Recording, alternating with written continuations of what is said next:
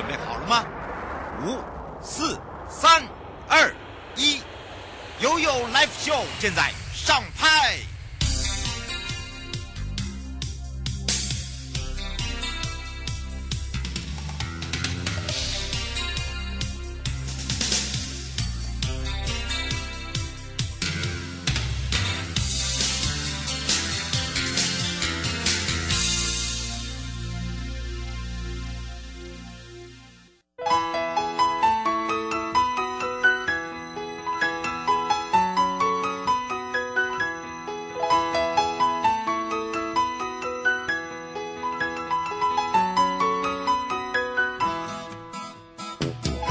来到了一点零三分了，再度回到了 u l a p s h o FM 零四点一正声广播电台，陪同大家，我是你的好朋友瑶瑶。好的，当然这时间跟我们的生活法律、生活法庭是有相关的。在上半段呢，回到台北地检，接下来聊到的是关护人。那么在关护人里面呢，心理师在关护业务中的角色到底是什么啊？那么地检署心理师的业务内容包含了目前我们的业务执行状况。那么很多的朋友不了解之外，以及被保护管束的个案跟一般的个案到底有没有不同？还有就是在工作上，其实我们也会遇到一些困难跟挑战哦。为什么在未来的业务哦，那包含了这个为什么想要进入这样子的一个矫正领域啊？其实还是会有很多朋友想要了解，一起加入。我们的行列，我们都非常的欢迎。之外呢，在下半段呢，回到了台湾高检署柯怡如检察官。那么今天讲到是未成人，呃，应该是未成年人在购物，还有就是你从事法律行为是不是有效还是无效？什么叫做行为能力人？好，那么有行为能力人跟没有行为能力人有没有差异别？哎，听听看到底有没有？那限制行为能力人又是什么？好，是表示。接受还是不接受？好，是不是有点困难呢？没有关系。那么当然有一些未成年子女喜欢买这个游戏点数哦。那么这个里面呢，会不会有一些行为是有处罚的？那大家要来聊聊了。好，我们先回到了台北地检，来去找找龚淑锦心理处遇师。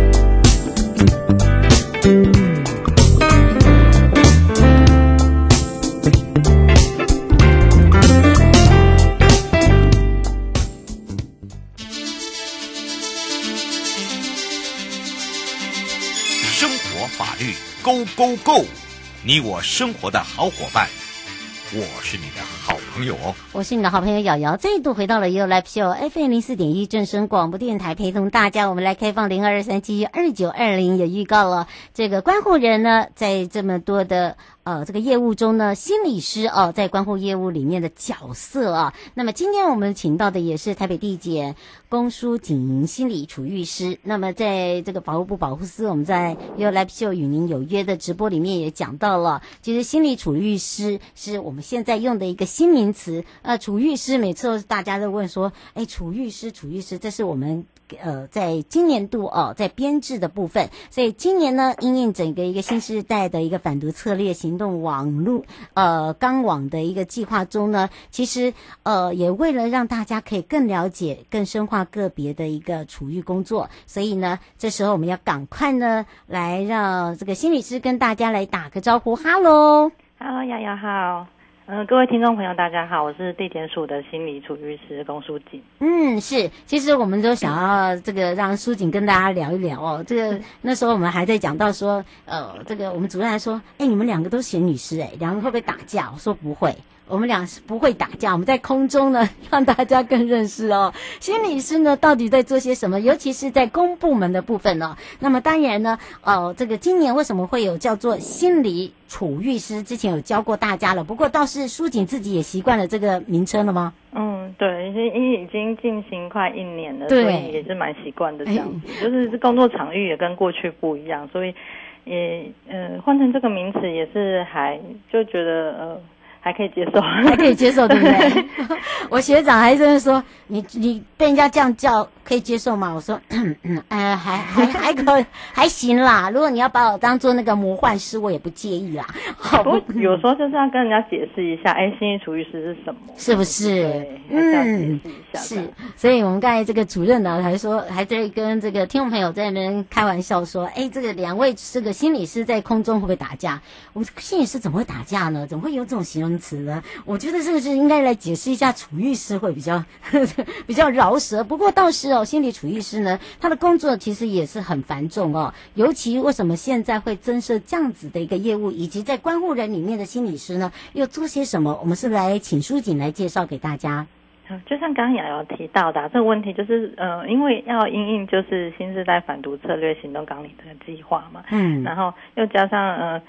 嗯，近几年来就是社会案件上面，其实我们都可以看得到，有有些，呃，有些重大案件其实是发生在那个、呃、那位被告是有那个精神疾患的部分，对。那所以为了深化个别化的那个处遇工作，然后我们就是。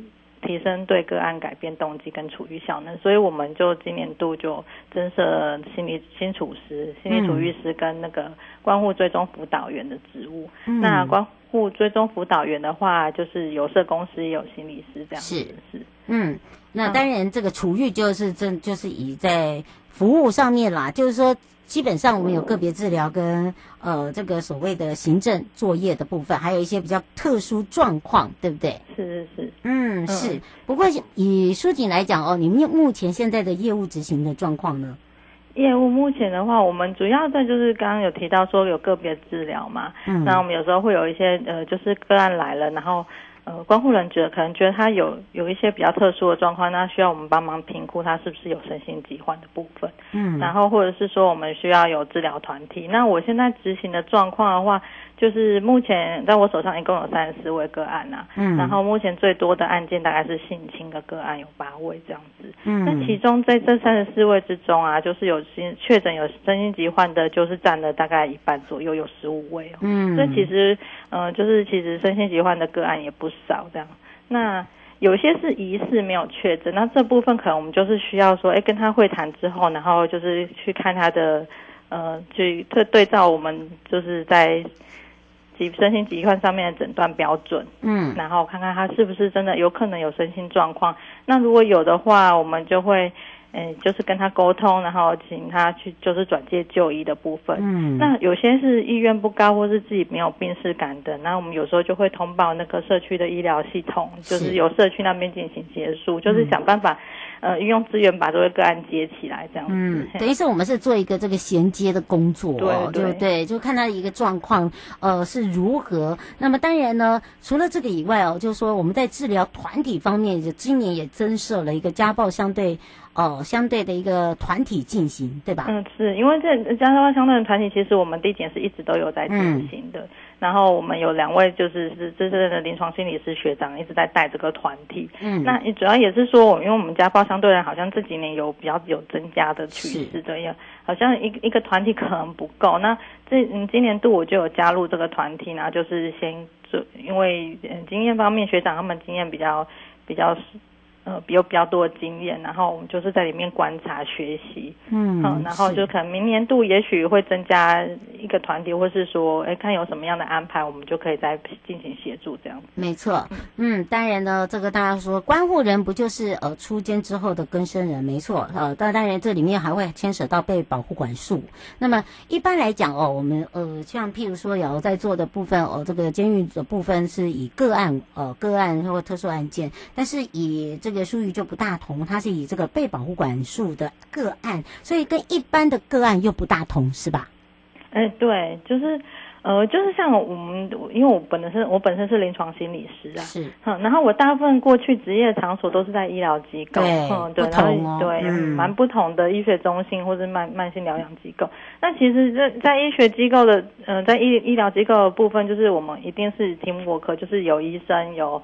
有其他专业，对，对有其他专业一起协助。那遇到个案已经都是确诊的，而且他们自己可能就是已经都住院了嘛，就是我也知道我大概病识感状况，对，状况，然后他们会比较有动机过来，而且比较能够维持在治疗里面。嗯，对。可是因为我们被保护管束的个案通常都、哦、对不，他们都是非自愿，就是被呃就是强迫。对，就是被强迫一定要来，对。然后 本来就对，诶，来递检这件事情本来就有一点点的排斥，对。嗯、然后所以他们来报道，就是，嗯，其实没有没有，真的有内在需求的比较少，大部分都是呼应关护人的转接，说，哎，观护人觉得说需要过来，嗯，找我，然后他们就配合，被动被动被动配合，对，没什么动机。然后有时候甚至他们就会期待说，我来找心理师，我表现乖，是不是可以得到？呃，譬如说是可以少报道还是什么，嗯、对，好像一个那个贴纸，你知道吗？对对对对对，真的那个很像乖宝宝，每次都看到，哎，姚姚老师，我那个我今天不错哦，然后头还会这么一直身体摇晃，不错吧？我说嗯，是要贴纸吗？啊？他说啊，没有，好啦，不用晃了，好，来，我们开始要导入正题。其实你会发现，他们其实哦，呃，这个背板。管护呃被保护管束哦，这个跟一般的个案是不同的，这也是让我们希望在这个收音机旁的朋友可以比较了解。有如刚刚这个呃苏静有讲到，其实呃临床简单讲就是说跟所谓的呃心理智商不同，好，因为他我们的场域就不同了，嗯，对不对？而且呢场域不同，所做的式样也不同，所以我才会说苏瑾你应该已经习惯了，一年可以了啦，还在学习啊，而且我挑战比较多，挑战很大，呃，我想。这个对你原本在接触的这个医疗院所，或者是呃这个相关的机构是不同的，因为尤其是医医学中心就更不一样，对不对？对，嗯，不过倒是哦，其实我们也发现了地检署的同仁也开始对于呃这个我们心理师的角色哦，这个也是发现是很重要的。你们觉得就是说，因为心理师医师人员他比较属于在卫教，就是卫政这一块。但是你知道我们在地检署来工作来讲的话，它是律政单位又不大同，所以你在那个心情上怎么去转变，怎么去磨合？哎、欸，其实一开始真的还蛮不习惯，跟学长一样，哦，第二天就求救说啊，你把我骗来 这个黑暗的世界，哦，哎，后来怎么去改？嗯嗯，就这。当然，就我有找督导啦，就是有找嗯、呃、这方面比较多经验督导，然后也有回去学校，就是学校、嗯、对，回去学校跟老师谈过说，哎，我现在换到这个工作单位，我要用什么样的态度态度，或是说什么样的角色去面对？那我们老师也是很跟我们给我个建议说，因为嗯、呃，他也理解到说有时候。其实我觉得最重要、最重要的重点，就是因为司法就是呃，过去在司法单位的同仁们，嗯，然后他们思考的逻辑跟我们不太一样，跟我们差蛮多的。嗯、那所以我要适应那种思考模式，其实真的有需要花一些时间。那我们老师就是希望说，哎，我可以作为律政跟卫政的系统的节点，嗯嗯，真的很重要。对，就是好像是一个桥梁、一个沟通的管道这样子。嗯，然后再就是我可以多了解一点律政的东西啊，然后了解里面个案会遇到的事情，嗯、就是他们面对司法会遇到的事情。嗯，然后我也可以提供呃关护人或是其他同仁一些。医学背景的角度来理解个案，那、嗯、就促成一个沟通的部分，然后沟通互动这样子，然后对于对个案的处遇、对个案的认识有更加更深层了解这样。嗯，是等于是呃减少他们对于个案处遇上碰到的困难。对对对对，我们就很像那一颗星星啊。好，希望是希望有达到这个效果。啊，对，这个呃，慢慢慢慢的，就是一那个我们常常在讲说，这个因为我们都是学学长学姐学妹这样子的哦，其实就会发现，就是说，其实呃，一一进来的时候会觉得，哎，奇怪，为什么我会掉到这个矫正领域？不过后来这一年也，你有没有觉得我们自己已经磨练到一个，嗯，这个。呃，跟以往在学生时期实习啦，或者是说以往在碰到这个所谓的成人治疗或者是未成人治疗，因为是在其不同的院所或者是单位，跟这个实际上在这个所谓的呃这个减调单位其实是不同的。不过倒是可以来，呃，就有如刚刚这个呃，苏锦有讲到一个重点哦，就是说我们怎么样来去投入这个工作，然后呢，又把我们自己的专业给予他家来去做一个参考，然后也让他们跟这个所谓的呃受保护管束也好，或者是更生人也好，一个衔接点啦，应该这样讲，嗯嗯嗯，对吧？是，是嗯，最最后让苏锦做结做做个结尾好了，做结尾，呃，书锦这个 用用。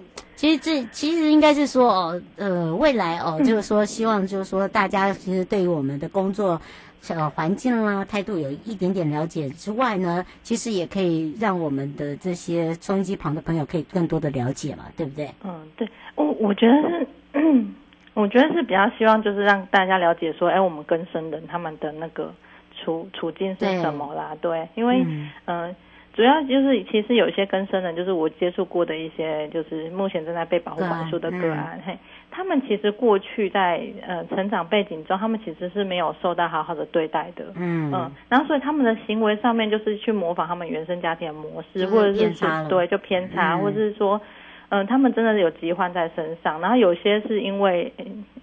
就又妄想造成的犯罪行为，有一些是药品啦，对，我们都讲对药品，药品，都讲药品，嗯，但是，嗯，就是大家都会说的很简单，好，那就吃药。问题是没有病识感，就是他们症状之一，嗯，对对对，所以他们对现实的不理解跟那个妄想之间的那个，呃，可能有一些症状这样，嘿，对，会会造成他们有一些就是在行为上的问题，然后对事情理解有的。嗯，就是异常啊，嗯，对，是啊，所以就造成犯罪。那我们就是希望能够在矫正的时候，发现他们问题，然后设法就是。帮他们协助他们去克服，不管是疾病或是药瘾也好，嗯，或是他们原生家庭的那个状况也好，嗯，然后就希望很让他们可以好好的复归社会。是，那我们要要非常谢谢台北地检龚书锦哦，心理处遇师，我们要非常谢谢书锦哦，我们就下次 空中见喽，好，谢谢，拜拜，拜拜。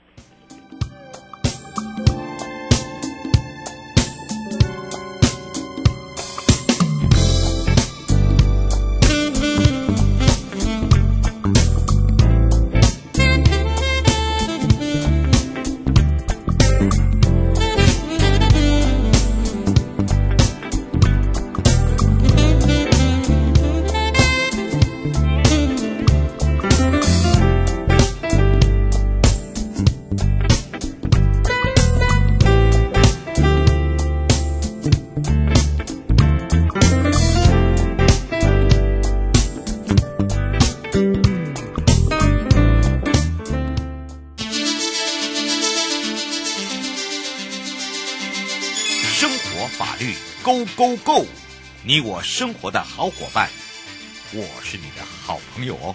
我是你的好朋友瑶瑶，再度回到了 U Live Show FM 零四点一正声广播电台，陪同大家。那么也预告了，今天来聊到的就是未成年人啦，这个购物从事法律行为到底有没有效？什么叫做行为能力？我们刚刚还举例了啊。那么当然呢，我们今天陪伴大家也是大家的好朋友，台湾高等检察署柯一如检察官也要来开放零二三七二九二零，我们赶快来让一如检察官跟大家打个招呼，哈喽，哈喽，瑶瑶午安，各位听众朋友大家午安，大家好。是，当然我们今天一如检察官要来跟大家聊到哦，我们还在那边讲这个行为能力的时候，就有人在面下面讲说行为能力。也有所谓的没有行为能力人呐、啊，哎，这个举一反三的好啊，哦，到底到底这个行为能力哦，它代表的到底是几岁，对不对？我觉得这个应该让大家了解一下。对对，嗯、就是说，其实我们呃，我们国家民法有规定，就是行为能力到底怎么样的人才能完成一个法律行为？那我们其实有年龄差哦，就是如果还没有到七岁的小朋友，嗯、哦，这个我们认为他没有行为能力。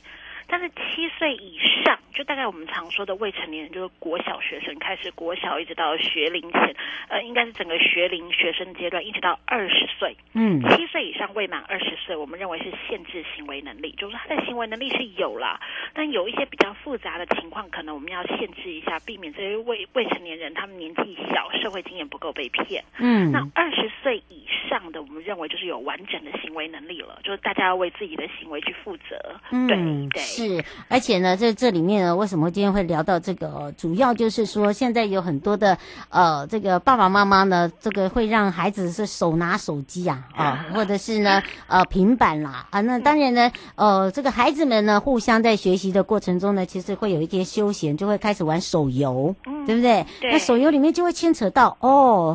这个偷刷卡啦，哈，这个买偷买点数啦，哈、嗯，到最后是爸爸妈妈受伤啊，伤金钱啦，哎，不是，这个要来赶快来请教一下，呃，检察官，这为什么还会跟法律有相关啊？嗯，其实我觉得也不能太怪小朋友了，就是说现在因为前一阵子你也知道嘛，就是新冠肺炎期间，嗯，都在家，对，大家都在数位学习。嗯、那数位学习要怎么学呢？除了开电脑、开笔电连连线联网那个什么会议系统以外，大家都要有手机，手机拍了上传作业，手机拍了确认同学在做什么，所以变成说这是一个趋势，小朋友拿着手机，嗯，那小朋友拿手机，其实我们现在有不要说线上游戏那种连线游戏，有很多单点的游戏，就是下载。A P P 之后让小朋友玩，嗯，那其实这个真的吼，每次开电视机也有广告，嗯、开电脑也有广告，小朋友他们自己彼此之间还会去串联哦，说哎什么游戏比较好玩呢、啊？我们大家一起玩。嗯，那小朋友在打完这些游戏的时候，其实他会有一些什么出值。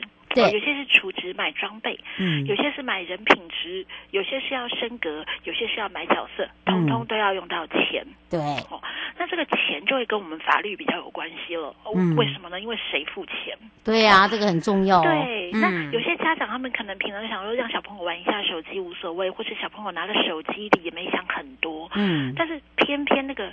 用自己的手机，有可能我们的 Google Play 有设定设定付费，嗯，或是我们本来的电信业者就有开通小额付费系统。是，那小朋友他在点的时候，他没有想到是白花花的钱出去，嗯，他觉得啊，反正就升等嘛，都按一下哦，同意。都按一下同意，嗯、但是爸爸妈妈会在什么时候知道？收账单的时候才知道。对，大家都有共同，这个大家为什么都是点头啊？啊，对，收账单。对，收账单的时候，爸爸妈妈就会很怒。那像有些小朋友是跑去超商买游戏点数，是哦，我们实务上也有看到，就是小朋友去超商买。那爸爸妈妈通常在知道说，哎，钱被这样用的时候，会非常的震惊，因为他们完全没有想到这个钱会被这样用出去，这个授权会被这样使用，是，所以就会开始去跟游戏公司也好，去跟超商店家也要去主张说，哎，这个小朋友还那么小，嗯、可能才十七八岁、十五六岁，甚至六七八岁，嗯，你怎么可以卖他呢？嗯，那这个时候法律就很重要。那我们今天就是希望让，嗯、呃。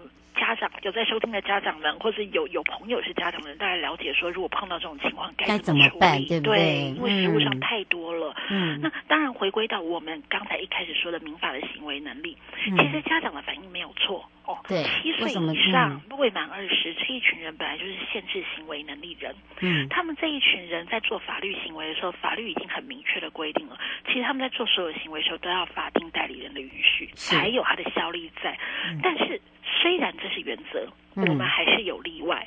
那听众朋友可以上网站去看一下那些资料，就是说，其实收红包啊、买文具啊、嗯、买书啊这些事情，真的还有家长同意，真的太慢了。所以他们日常生活会碰触到的行为，嗯、这些行为法律例外开通。我们就说、嗯、OK，这些行为你日常生活必须你去买个饮料、买个面包，这个都 OK，、嗯、你小朋友自己做就好了。是，但是。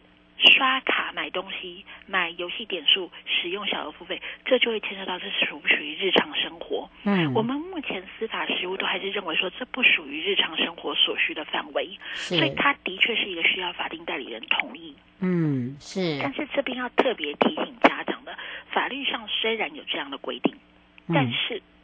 但是这很重要哦，爸爸妈妈有没有注意到，在帮小朋友申办 Google 的 email 的时候，哦，因为上次数位学习之前数位学习说要 email 账号，很多家长都开始呃要绑要绑信用卡，对，不止绑信用卡，在你登录的时候，其实你小朋友的年龄都要登录成年，脸书也是一样，脸书跟 Google 这两个系统，它其实希望是成年的人使用他们的系统，当然现在有推出一些未成年使用版的页面，是，但在当时没有那么火红的时候，其实大部分是用成年的身份登录，嗯，那有一些游戏是附加在脸书或者是附加在 Google Play 系统里头，是，他会因为这样认为说，其实你应该是成年，嗯，哦，那这种情况就会相应到我们法律上有规定叫呃强制强制有效行为。什么叫强制有效，因为我们限制行为能力人的保护其实是出于善意，是就是说，哎，行为那个小朋友真的社会经验不够，嗯，去跟人家交易可能会造成一些损失，嗯，哦，所以我们要保护他。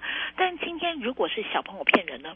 好，这个时候限制行为能力人如果有使用诈术，让别人觉得其实你应该是成年了，嗯、你应该可以进行交易了。这时候法律会倒过来保护交易的相对人。嗯、是。那回到我们的游戏登录页面，就会变成说，当你在登录系统的时候，其实你设定你的年纪是成年。嗯。所以游戏系统上有一定的相信说，哎，其实你登录你就是成年嘛，那我提供给你服务使用，应该是没有问题的。嗯、是。相对的后续的付费什么，我也认为你是有能力玩这个游戏的人，所以你才会去买。嗯，这个时候法律可能就要需要双方出证明来，呃，证据来证明说到底谁说的比较有道理。是，对。嗯，施小姐想要请教一下，呃，检察官哦，她说她的小朋友就是因为买了点数，就是看那个手游，然后现在要退费也没有办法退。